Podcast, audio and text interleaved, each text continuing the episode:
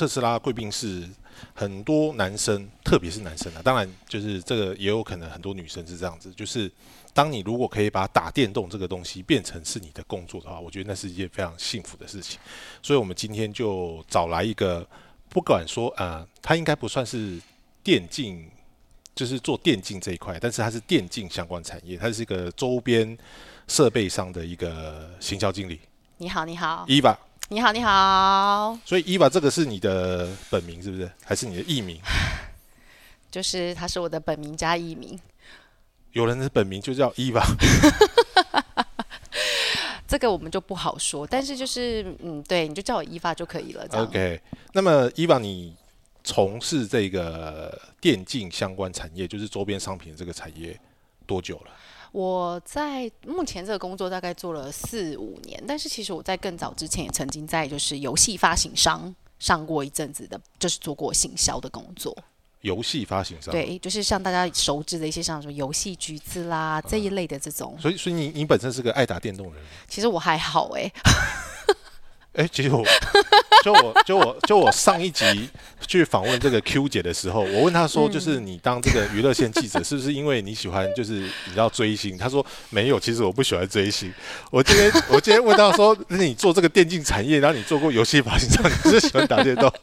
然后你就跟我讲说没有，那所以你们是怎样？就是被这个一零四骗过去？是不是不是，我觉得是这样子的，就是很多人从小就会告诉你说，哦，如果你可以把你的兴趣当做职业，这是一件很棒的事情。对啊，但事实上是你的我的兴趣是做行销，但我会从我的兴趣做行销这件事情去挑我比较有兴趣的产业，而并不是说我好喜欢打电动，所以我从打电动这件事去做行销。所以我的出发点是我还是以我的兴趣为最大的优先，就是我真的很喜欢做行销。我发现我在做行销的时候可以有非常多的成就感，所以这是我的主因。但是电竞这件事情，或是打电动这件事情，我觉得它在行销的每一个方面来说，我是喜欢，比较集起来是喜欢的。但说真的，你做行销很忙，你根本没有时间打电动啊。哎、我发现你很酷哎，就是大家的这个喜好可能就是我喜欢打球啊，我喜欢我喜欢喝酒，我喜欢吃美食。我第一次听到说我的我的喜好是我喜欢做行销的。哎、可是这个其实是一个，就是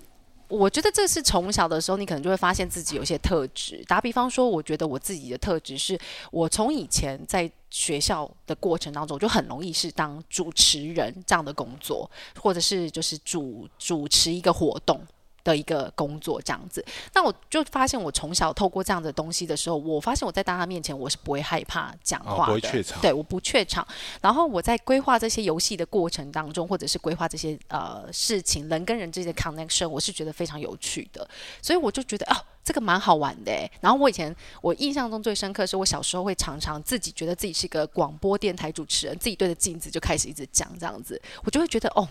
天呐，就是可以这样子展现自己，然后把自己的一些想法分享给别人说，是一件很棒的事情。那这样子的话，其实就就你这样吃起来，就是你比较适合，应该是比如说当艺人啊，或者是说就像你讲的，我去当个广播节目主持人，这个跟行销也没有关系啊。但这跟形象有关系啊。哦，行销自己，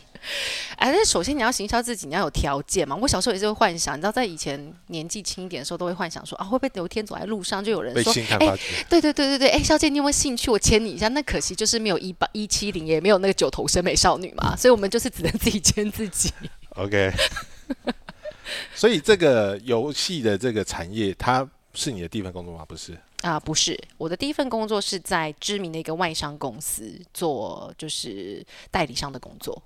代理商，什么什么叫做代理商？哦，就是大家所有些人可能听过啦，就是公关公司，就是比如说有些企业啊，他们可能人比较少，他要办记者会啦、发新闻稿，他们就会外包给这种公关公司。哎、这种公关公司嗯就是很多人就是，当然我们做记者其实是因为我们每天要跟公关公司打交嗯道，那、其实很多人都会很误会说你们公关公司是不是开在林森北路的那一种？不是那种，哎、你知道我以前就是刚出社会的时候啊，跟我妈说，哎、妈，我在公关公是不司上班。是？是不是我？跟你讲，很多人都会投以奇怪、奇怪眼光、眼光，然后尤其是那个啊亲戚们就说：“哈，你做公关哦，爱啉对对对对酒不？吼，啊，规家啉酒会伤伤身体不？吼，哎，身体爱较照顾的。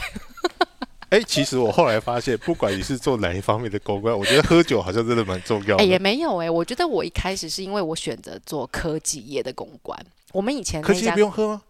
不喝啊，谁跟你喝？我们早年的啊，这样透露出年纪，但我们早年的科技业公关，我们就是真的在处理客户的一些就是呃新闻稿啦、记者会这样的事情。你这个就是我觉得这有点就是谎报的没有没有，我觉得我们跟某一些什么特殊产业有点不太同。没有因为我后来我有些朋友，他也是在某知名的上市电子公司大厂，他就跟我们讲说，他们的柜台、接待都是要挑过的，都是 model 等级的。那他挑过，不代表他要喝酒啊，所以他是会带着柜台去喝酒嘛？就是他说他们找业务，哎、有很多外商公司他们的业务都是要精挑细选的。哦，这倒是真的，是不是可是你挑过，不代表你要会喝酒啊。我觉得是这样，就是在公关某些程度上，你代表的是公司，所以你的外形或者是你的表达能力，这是一个基本条件。但是说真的，外形的美与丑，每个人的喜好不同嘛，所以毕竟公关公司还是代表客户，所以大多数很多像你们以前记者就最的哥啊，就看到公关公司就说：“哎、今天来的新的那个没真不真？”这重要。对呀、呀、每次都问我这个问题，打算去抠的是说，哎、那个麦斯哥有没有要去？这个我们有记者会，要不要来 啊？你们家那个新来的没？现在这个我所有的感觉都回来了。是是是是，麦斯哥，我们过下礼拜五有个新闻记者会，那我们有没有邀请您？你有收到我们的记者会的那个通知吗？我我现在问到这个主持人，我现在有点被反客为主，好像今天受访者是我，你知道？但但是我但是我必须说一下，就是很多这个记者，当然就是他参加记者会与否，当然就是第一个跟公关就是长得正不正就是有关系或？者是说他的态度好不好？对啊，那有时候他态度好，那加上就是说，哎、就是比如说某某某他今天在不在，或者对什么之类的，嘛？你就会增加去的意愿，因为有时候可能一天很多场，你就想说啊，算，这一场不是很重要啊。所以为什么其实我们公关公司一开始做的很大的训练，哎，我这样会被出卖我的？就是我们不要讲我公司的名字，就是我们以前其实做的一个很大的训练，就是我们一开始进去，除了就是当然简报这种最基本的啦，就收集资讯最基本，我们是要练习打电话的，就是我们最菜的这一些菜鸟们，我们就要练习如何讲电话邀请记者。对我们有一套 SOP，嗯然后其实跟林森北路也是你不要这样子说他他们。他们也是要 他们也是要扣客啊，对不对？他们也是要练习打电话。哎、我跟你讲，我们都是要扣课比业绩的。就今天这我这一场来了二十个记者，那依法达标所以结束。所以你看，你们只是上班 上班地点不一样而已啊。可是我们不用喝酒啊。哦，那你们不用喝酒。对啊，其实我们有很大的时间点，就是很多人会以为公关，因为大家看到就是记者会里面的公关公司，我们都穿的人模人样，然后要装扮的好像很漂亮这样子。这其实是因为高跟鞋，对，这是因为被迫的，因为我们代表的是客户的品牌，除非我今天是在卖台皮，我可以穿蓝白拖嘛，对不对？那除此，哎，对不起，刚刚是不是有点 没有台白台皮记者会也没有人在穿蓝白拖。哦，好了，不好意思啊，我的意思是说，就是如果我们是科技业的一个公安公司，所以你就是一定要有这样子很端庄的形象出现嘛。那事实上，你看起来很漂亮，实际上我们拖了个，我们每次记者会结束之后，就拖着高跟鞋就开始这边 key 那些 attendee list 的出席名单，然后开始在那边打电话说，麦斯哥，那请问一下今天记者会还有没有需要什么样的照片，要不要补给你？然后接下来的工作就是很多很 lousy，然后一直开会这样。监控媒体露出啊，对呀、版然后都一直啊每天都要那个鞠躬哈腰。麦斯哥，不好意思，我还没有看到那个新闻露出哎、所以所以后来就是这一些琐事，让你就是决定说不要再做这个公关业，然后要也不是啦，你这样子说，谁敢去参加公关业？因为其实公关业的流动，它是一个流动率哦很高的嘛。对，对没有错。公关公司流动率你你觉得它的流动的一个很大的原因是是因为比如说它低薪，或者是它真的琐事太多？我觉得台湾啊的公关公司来说，不管是多大多知名的，因为我也待过这样很就是大家都很知道的公安公司，其实起薪非常的低，即即使你是国外硕士回来。留洋的回来都一样啦，就是起薪都不是太高，但我们的工时是非常的高。像我第一年就是进那家公关公司的时候，我从助理开始做，那个时候薪水非常的低，然后我是每天早上第一个要去公司就是开门捡报纸，因为我的那个年代还有报纸，不好意思，就是我们要捡那个 clipping 这样，然后我是几乎。都是十一点、十二点搭最后一班公车回家的人，然后每天哦日复一日，一到五都这样子。那有时候六日如果刚好客户有活动，我们就在早上。几点要到？九点啊，九点以前你要到，因为你要在十点以前你要把 clipping 整理给客户。你手上不只有一个客户，你的一个 team 里面你可能会有四到五个客户，所以你要每天去翻那个报纸，你知道吗？以前有好四大报、五大报，你要每天翻，然后赶快去圈起来，说这是跟我客户有相关，而且不只是只有我的客户，是跟他有相关的，你全部都要圈起来。所以那工时其实非常非常的长。所以你那个时候的工时大概就跟，因为你现在中国它非常一个流行一种说法叫九九六，嗯就是每天上班九小时，嗯，超过了，而且你就超过。超过啊。那你说薪水很低，就是你那个时候身为一个小白，他的起薪是多少钱？这真的可以讲吗？可啊可是这样子讲出来，人家就知道我们年纪嘞。就这不会跟上次 Q 姐她也知道，我也知道，我也知道她的年纪啊，她就直哦，接讲听众不知道啊。嗯好了，我的我的起薪那个时候大概只有两万二，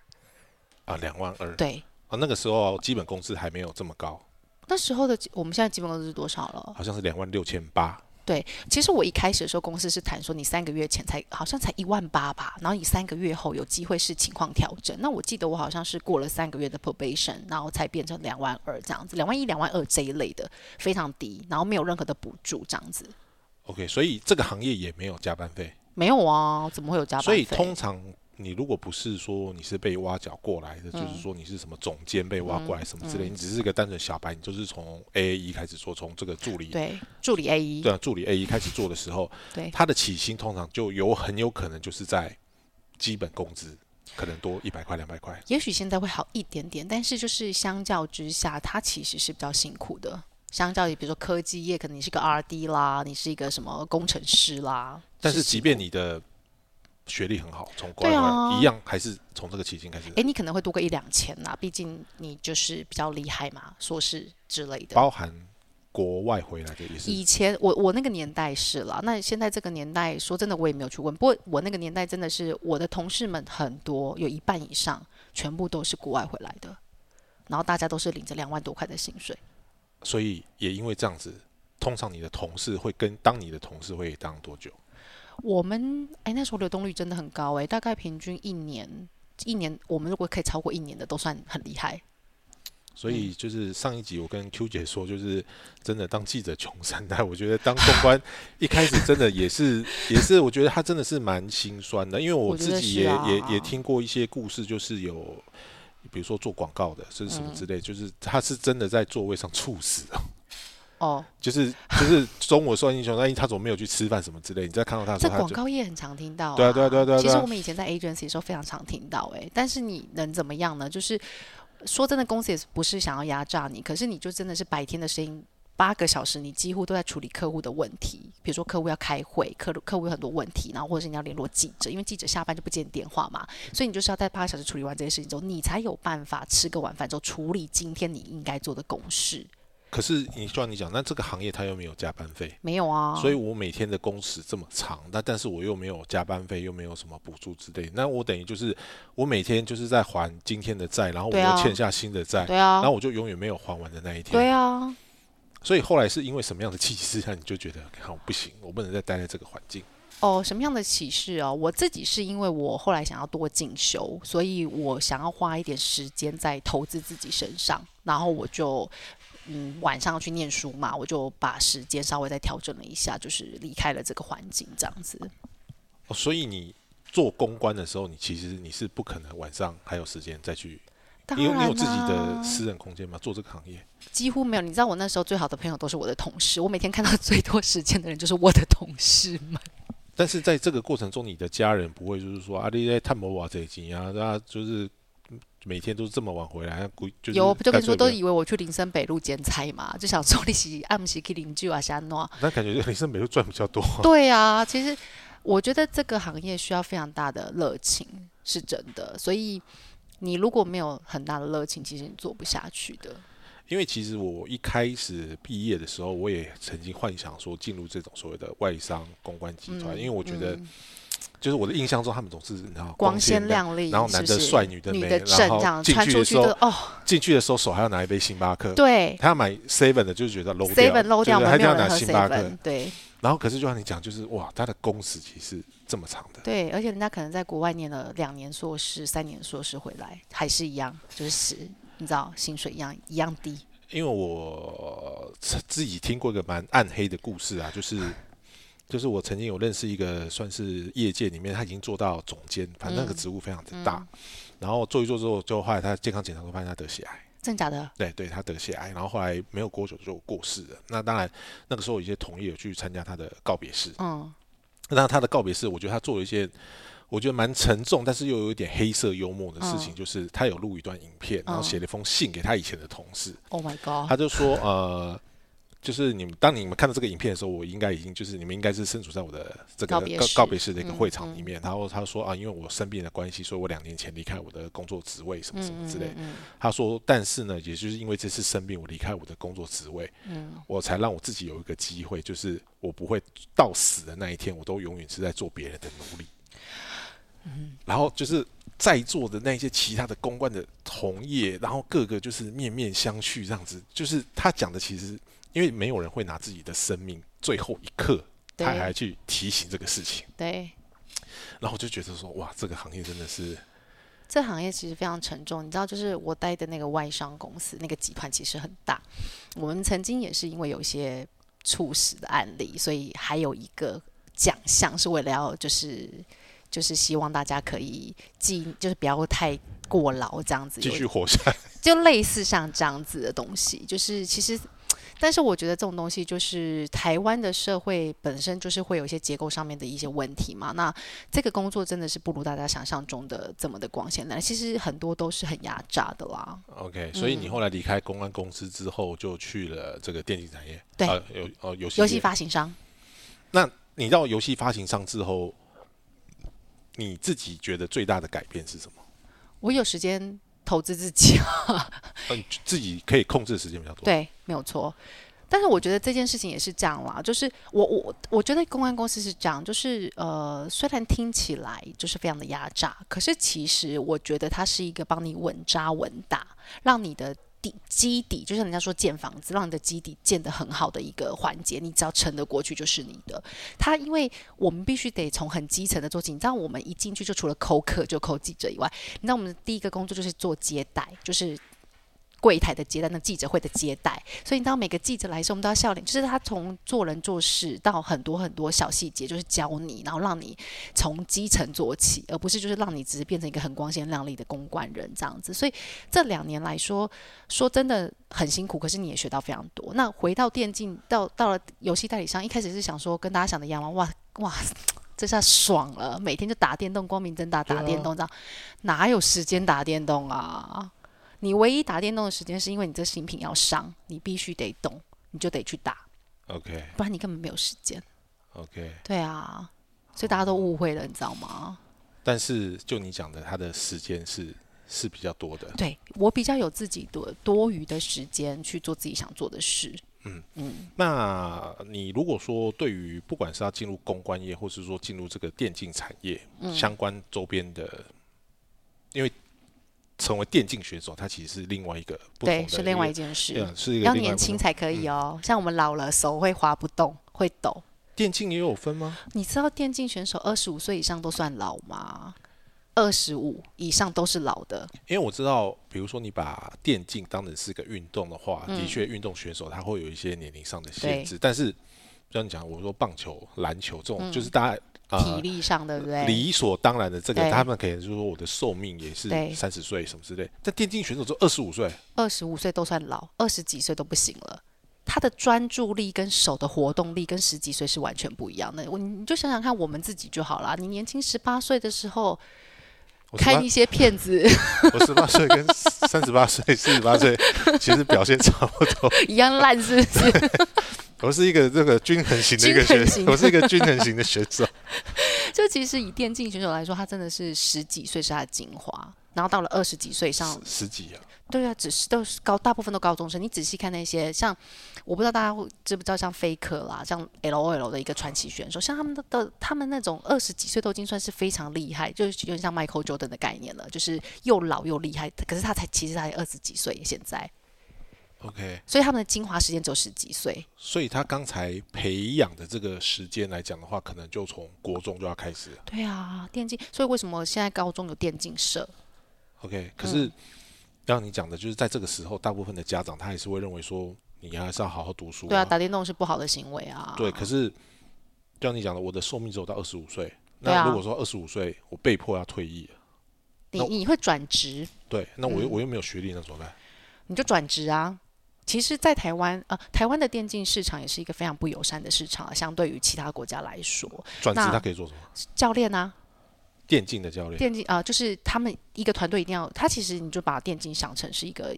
运动赛事，嗯，那所以他也是需要一个教练的，他也需要一个 manager，就是球团经理 manager 这样子，领队教练。但是你要想想看，一个队伍通常现在比较知名的都五打五啦，就是 L O L 传说对决像这样这样子的游戏，大概都是五打五，五个选手里面退役才需要一个教练的，所以剩下四个人要干嘛？对啊，剩下四个人干嘛？不就是蛮可怜的啊？所以在呃，尤其是再加上台湾的电竞市场其实很不 OK 的，就是经政府上面也没什么补助啦，他们其实就跟运动选手是一样的，所以他们这些人大部分就是会转型变网红，退去上面去开直播，然后接业配，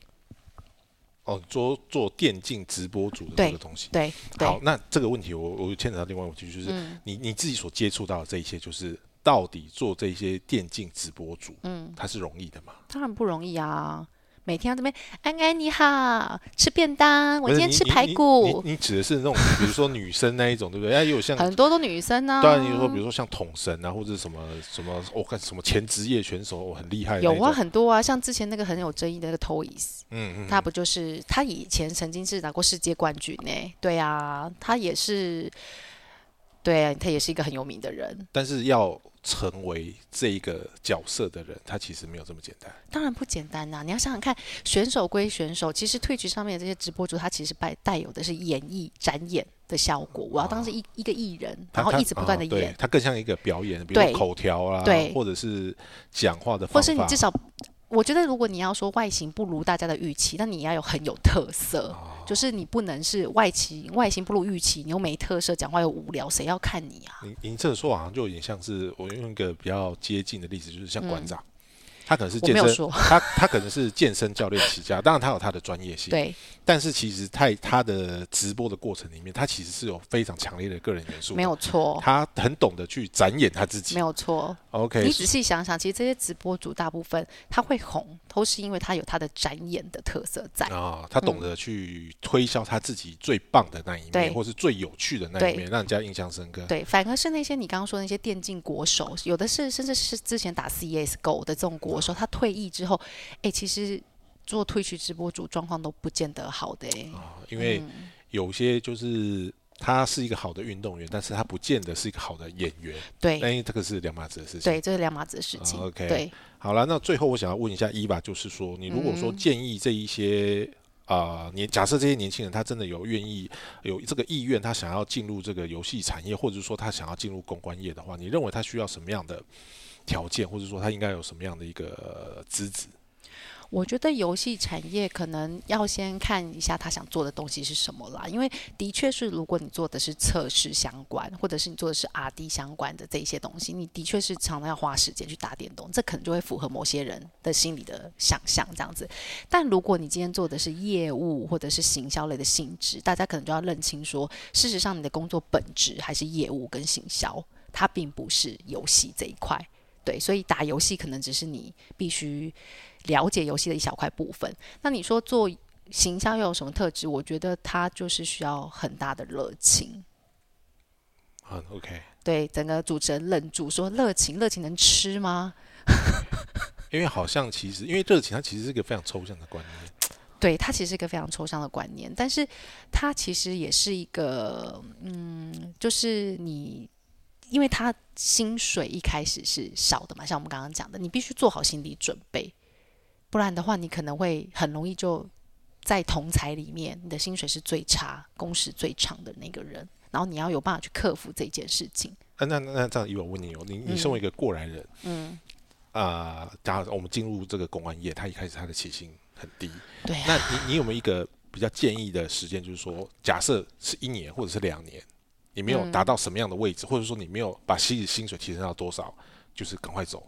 就是其实我不要不要觉得这个不要再留。，我觉得它没有一定性的，就是它不是等号，因为跟环境会有关系。比如说像疫情的情况底下的话，公关公司的工作就会变得很少，因为没有实体活动了嘛。对对，所以我觉得它没有办法变成是相对等的东西，但是我觉得是自己帮自己设定的目标最重要。我觉得没有办法给一个呃成功方程式。这是没有办法的。可是你要帮自己设定你自己想要达成什么目标。打比方说，像我自己好了，我当初一进去我就知道我不是为了钱，因为这个真的是没有办法，要养活自己都有点困难的，你知道吗？所以我当初设定的目标是我可以独立自己完成专案。然后变成是客户信赖的那个窗口，客户会找我，直接找我，他会觉得说我今天找伊法，我可以处理很多事情，我不用找伊法的主管这个 A N M manager 去处理这件事，这是我设定的目标。那因为我以前公司比较特别，有做公关，有做活动，所以我帮自己设定是我公关也要做到这个目标，我活动也要做到这个目标，所以我是完成了这两个目标，我就离开。OK，等于是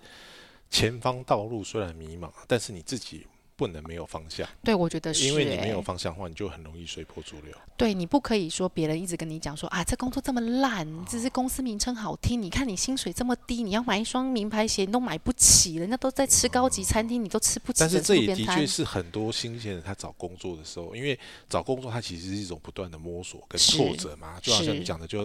比如说我踏入公关业，可能他就会。特别是男孩子，因为男孩子他会卡一个当兵的问题，他可能就是说啊，人家谁谁谁现在都哦薪水都多少钱呢？然后都都呃可能已经缴了投机款了，对，买了房子，你现在这个才两万多块，嗯。然后又每天早出晚归，对，所以他的这个阻力是很大的，是没有错，但是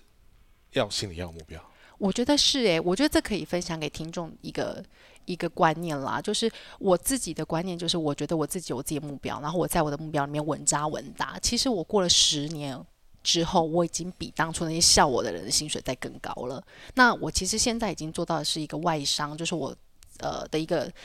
资深经理，然后我的看的台。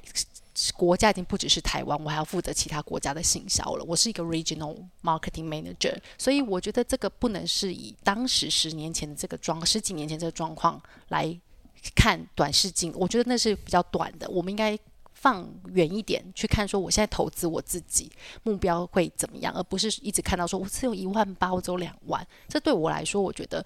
呃，是我撑下去的目标啦。那也可以分享给大家，就是，呃，觉得自己是对的事情，我们就努力的去做，努力的 try，然后不要想说我可会不会就这样子两万两万就一辈子领两万，当然不可能啊！你会成长，只要你在你的专业里面。变成不可替代的时候哦，好了，我们今天非常谢谢伊娃做我们做的分享。那怎么样？怎样？变成变成被被访问有什么感觉？对，就是一开始 一开始感觉还蛮欢乐，但是后来就觉得哇，这是一个好像那种点灯节目，你知道吗？